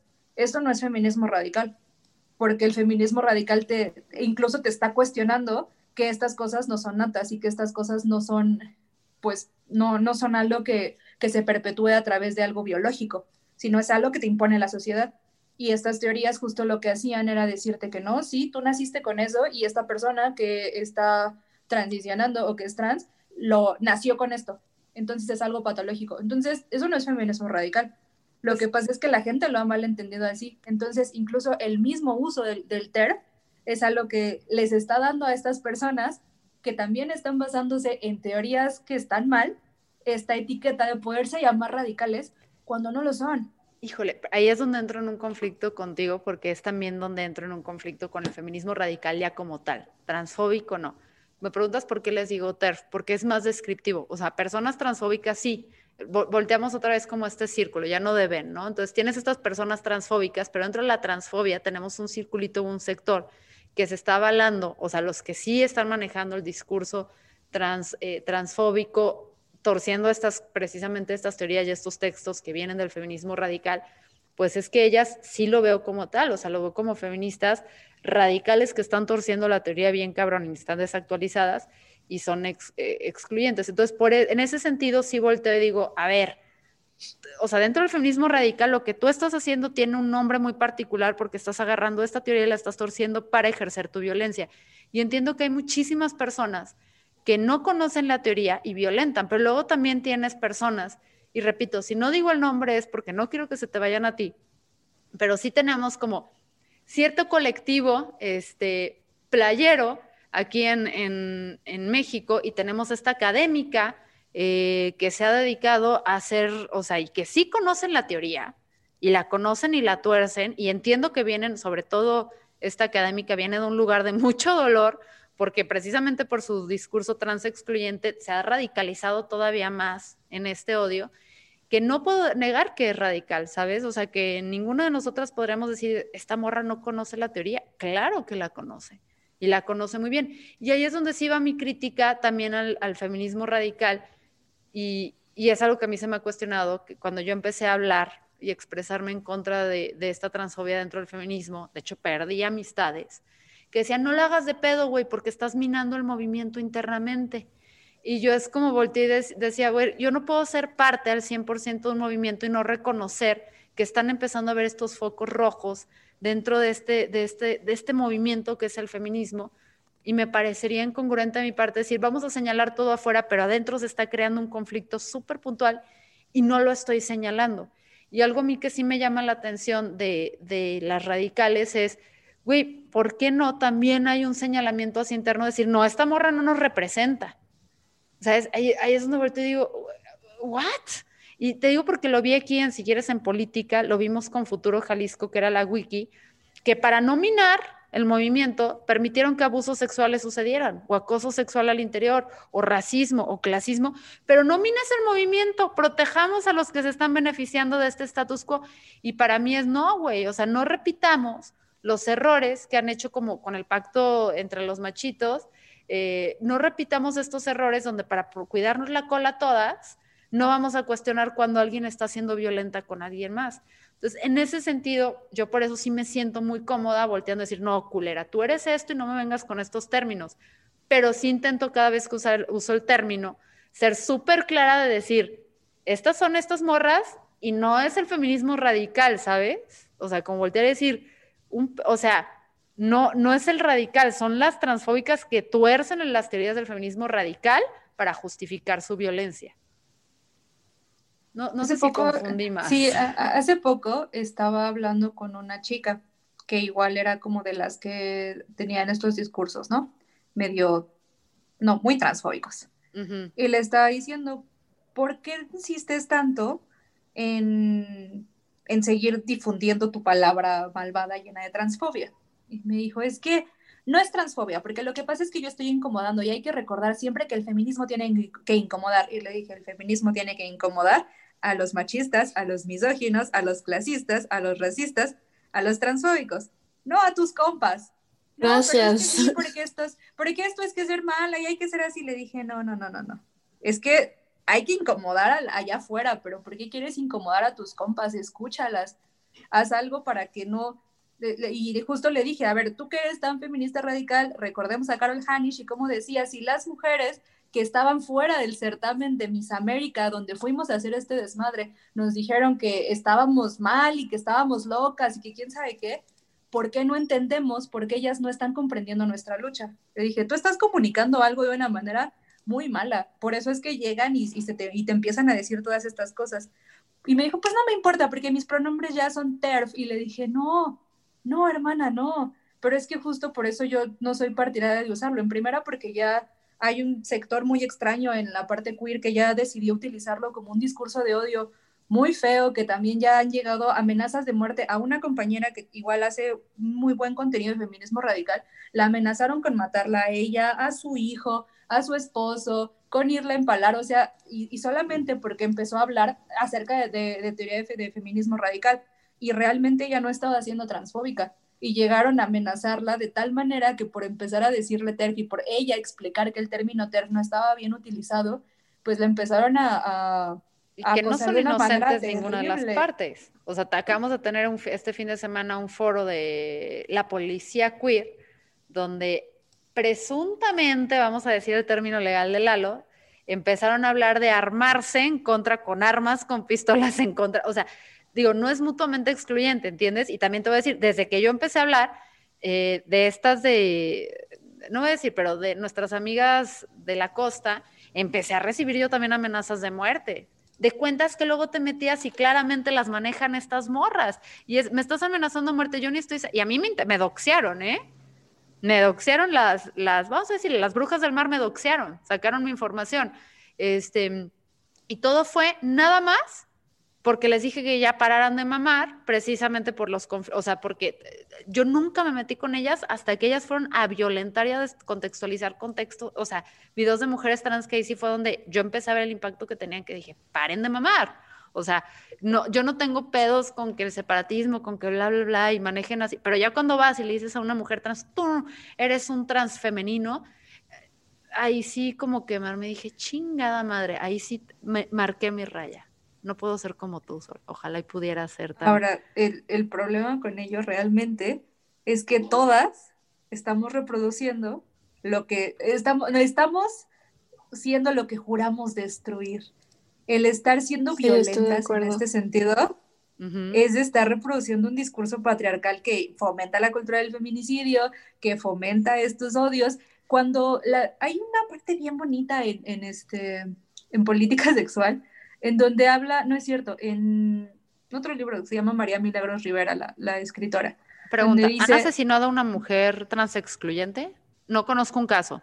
O sea, pero no, no, no, es que no, me, se trata de he enterado de un caso. Es que, no se trata de eso. Ok. Y, no, no es a quién más están matando por esto. O sea, no, no es, no es tanto de, ver quién es el más oprimido. Y justo no, no es que no lo veo por el más oprimido, pero es que si hablamos de discursos que sí conllevan acciones, o sea, veo que el decirle TERF, no conozco de un caso que hayan matado a una mujer por ser, o sea, por ser transfóbica, pero sí conozco casos de mujeres que se han suicidado por el acoso que reciben por parte de feministas radicales, transexcluyentes, y sí conozco muchos casos eh, de asesinatos a mujeres trans eh, por ser mujeres trans. Entonces ahí es donde sí vuelto y digo, entiendo que es una violencia para ambos lados, pero alguien, la está, alguien sí la está sufriendo más que alguien más es que no se, no, no se está invalidando eso. O sea, ya lo que voy no es a estar viendo cuántas mujeres han muerto porque les digan TERF. O sea, no sabemos ni siquiera si, si esto realmente les ha afectado o si simplemente es el acoso que está ahí. Que tenemos estas estadísticas de que realmente hay mujeres trans y hombres trans que han muerto por el acoso que reciben por parte de personas transfóbicas, lo sabemos y lo conocemos y no se invalida. Y es muy preocupante que eso exista. Por eso es que yo también trato de luchar contra estos discursos de odio, porque no se vale que vayas y le invalides todo lo que hace a una persona nada más por el simple hecho de existir, porque eres una persona con una empatía nula. Pero a lo que iba con esto, insisto, no se trata de, de tratar de decir quién muere más o quién muere menos, sino hay que darnos cuenta de que históricamente hemos estado utilizando estos discursos en donde empezamos a ser violentos con otras personas, que lo único que genera es más violencia y lo único que genera es darnos cuenta que no nos hemos deconstruido para nada, ni siquiera las personas que van y violentan a, estas personas, ni quienes llegan y las empiezan a violentar a, a este otro segmento. O sea, no, no tenemos por qué estarle diciendo tal cual a las personas que, ay, te voy a ir a matar y, cada que te vea te voy a mear y voy a hacer de esto y te voy a patear. porque quiero aclarar que yo no estoy de acuerdo con eso de TERF que ah, veo, TERF que pateo. No estoy en lo absoluto de acuerdo con esas teorías. No esas teorías, no estoy de acuerdo con esas mamadas de TERF que veo, TERF que pateo, y, eh, tampoco, o sea, y esas, así como bloqueo a, y a veces, o sea, los comentarios, intento también bloquear a las personas que incurren en esos mensajes. Nada más quiero aclarar eso para que no haya luego duda de que digan, ah, Fernando está a favor de las morras que dicen terf que veo, terf que pateo. No, se me hace igual de mamada. Pero es que es justo eso, estamos utilizando un término que ya se cargó con todo ese odio y que ya es como, que, que eh, inmediatamente refiere a ese tipo de cosas que pues, sabemos que están mal. Por eso te digo, ¿quieres decirle a alguien que es una transfóbica? Dile que es una transfóbica de mierda, con todas sus palabras ve y reclámaselo, pero no le des, no le des el placer ni el gusto de tener la etiqueta de ser feminista radical, porque no se merece que le llamen feminista radical. Ese es un, mira, ese de todos los argumentos que me han presentado, creo que ese es el mejor que he escuchado y no le des el gusto de radical, de llamarse radical. No, es que no lo son. O sea, las mujeres que realmente van y empiezan a violentar a otras personas solamente por este tipo de cosas, no son feministas radicales porque se están comprando una teoría muy clasista, muy racista. ¿Dónde está su interseccionalidad que tanto, eh, que tanto abogan? No están viendo que incluso decir hembra humana es una cuestión racial porque a pesar de que a muchas mujeres a lo mejor no les duele, yo he conocido mujeres racializadas que sí les duele que utilicen el hembra humana.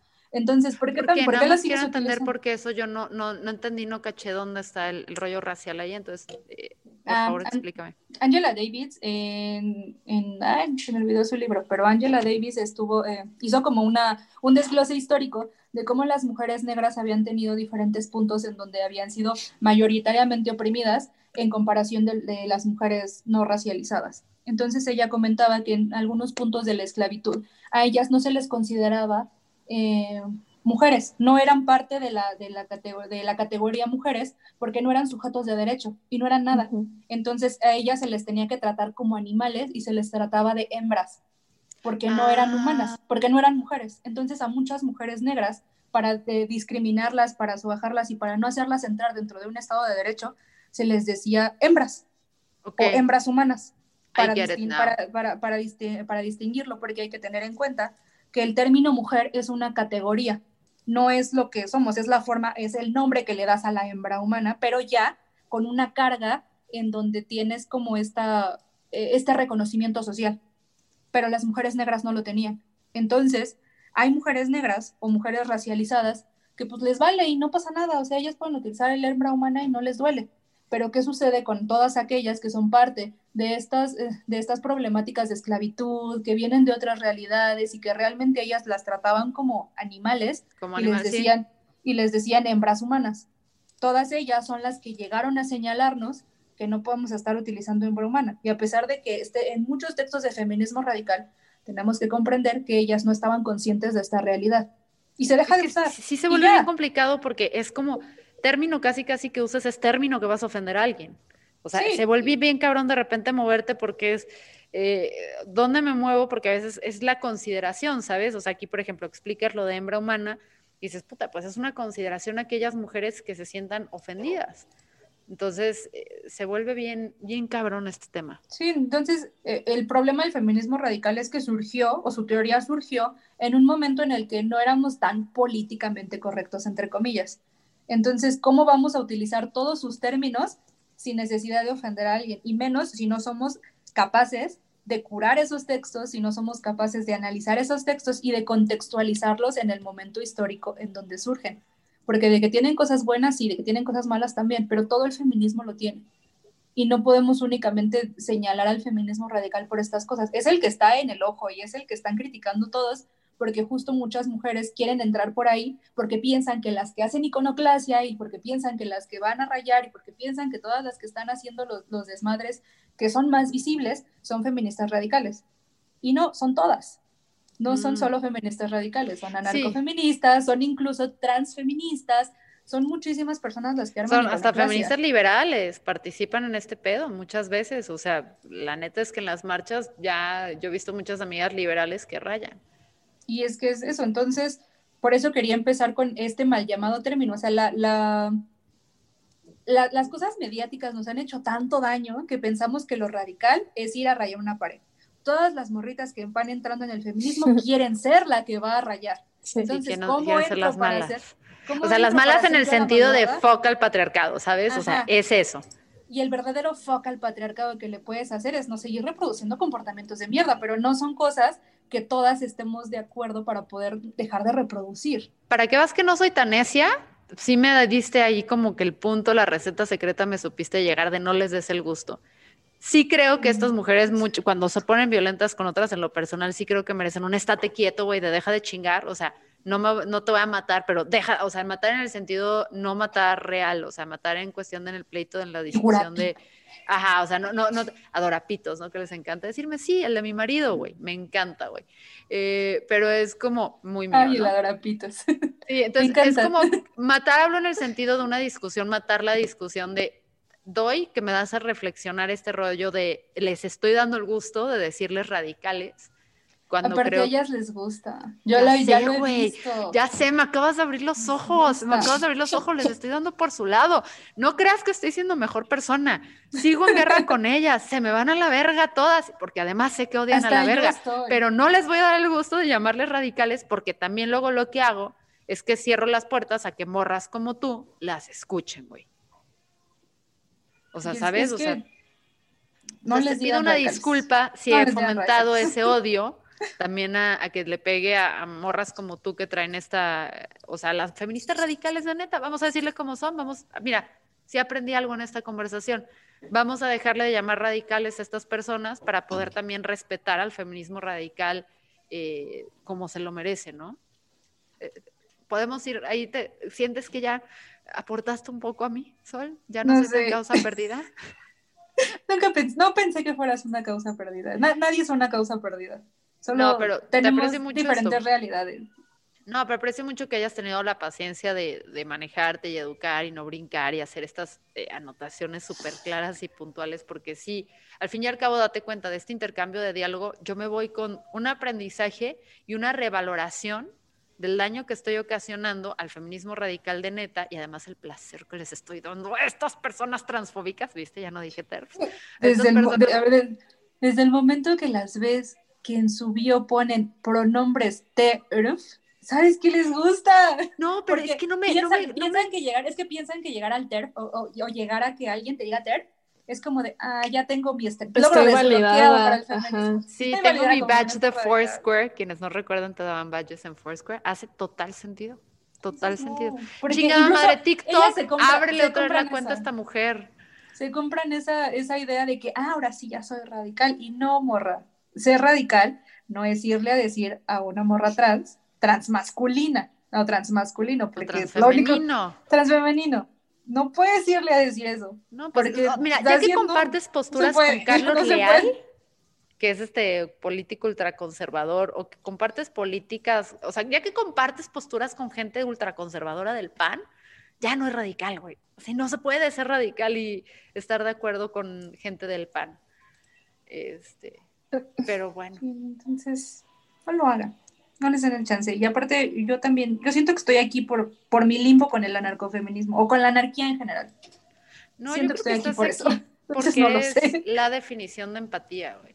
O sea, creo que eres la definición de empatía y de una mente privilegiada, aunque Memo diga, Memo es otro de los anfitriones del original cast de Sin Comentarios que la mente no existe, que luego ya él discutirá, pero creo que tienes, tienes una forma de pensar privilegiada. Carla, no sé por qué no hablaste hoy. Pues no sentía que tenía nada que aportar para que hablaba. ¿Cómo no? Entonces, como chingados no, mi, mi querida Carla. Eh, Sol, quedo neta súper fascinada de tenerte aquí. Ahora sí me tomo personal que si te cerraron la cuenta en TikTok, sé que ahí andas medio, que no te dejan ingresar. Em, si no, ¿dónde más te encuentran? Porque creo que es valiosísimo. No solo, ya esto es otra cosa, ¿eh? Esta morra habla de anarcofeminismo, habla de feminismo radical, pero también se avienta unos contenidos de arte desde perspectiva de género que digo, puta madre, o sea, ¿por qué no fuiste mi maestra de arte cuando estaba en la escuela?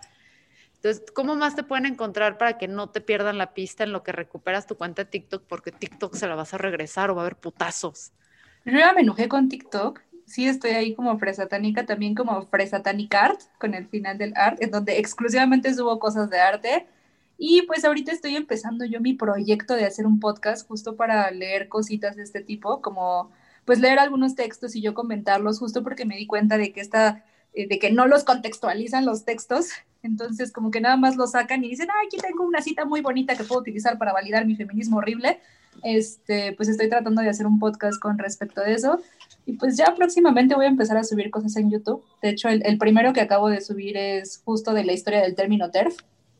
Y por eso, lo, por eso lo traía yo tan fresco. No, y está chingón, me, me este, invitaste a reflexionar. Mira, yo soy una sí. pinche necia. Normalmente doy la razón cuando alguien tiene, pero tarda un chingo, güey. Que te haya dado la razón, ¿verdad? Un chingo, güey. Me puede tomar años darte la razón porque lo tengo que digerir. Si lograste que esta cabeza dura en tan pocos minutos entendiera el pedo, tengo, tengo que ver ese video. Triunfo el mal.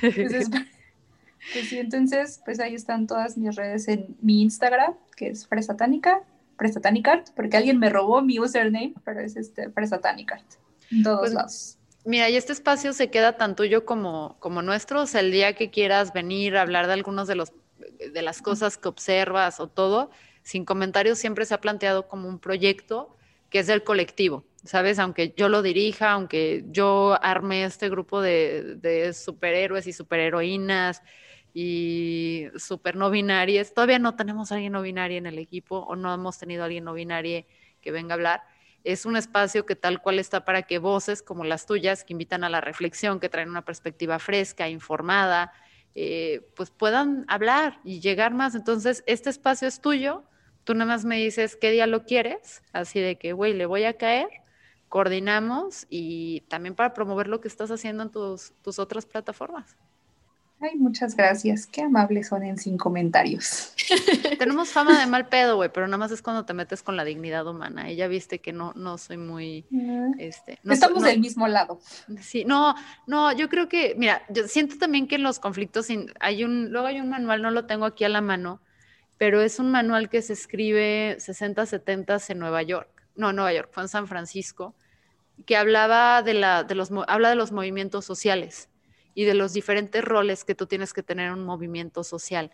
Y tienes que tener desde, pero te explica súper bien, súper cabrón estructurado desde el que va y habla, desde el que va y el confronta, desde el que va y polariza y todo. Entonces creo que también cuando estamos en una, en una lucha social es, es importante entender que de repente existen todos estos roles y no jugamos como en un tablero de ajedrez todos igual o todas igual. Tenemos la parte que tiene que ir y soltar los putazos cuando se dan, tenemos la parte que tiene que, traer la teoría cuando se tiene que traer, la empatía, etcétera. Entonces, en ese sentido no me siento tan mal de a veces ser como una perra despiadada, pero sí siento que nada más ser una perra despiadada sin voltear y decir, a ver, aquí está, aquí está Fresa Tánica, aquí está Sol, también escúchenla a ella, pues ya sería volverme como, como una mercenaria más, sin sentido, ¿sabes? O sea, que los putazos que tiro, si nada más estoy ahí para conflictuar, pero no acerco a personas que pueden llegar a ayudar a conciliar, pues nada más estoy ahí por el cagadero, o sea, no estoy ahí para aportar nada. Entonces creo que ese también es el sentido de, de sin comentarios, o sea, que haya un balance, pues. Qué bonito. Entonces, les, les, les agradezco a todos. eh, un beso y esto fue Sin Comentarios con Sol Fresatánica, Fresatánica Carla Trejo Satanás y detrás de los micrófonos un hombre. Un hombre. No, importa quién. No importa. Ahí donde, donde tiene que estar, atrás. Chao. No es cierto, no es cierto.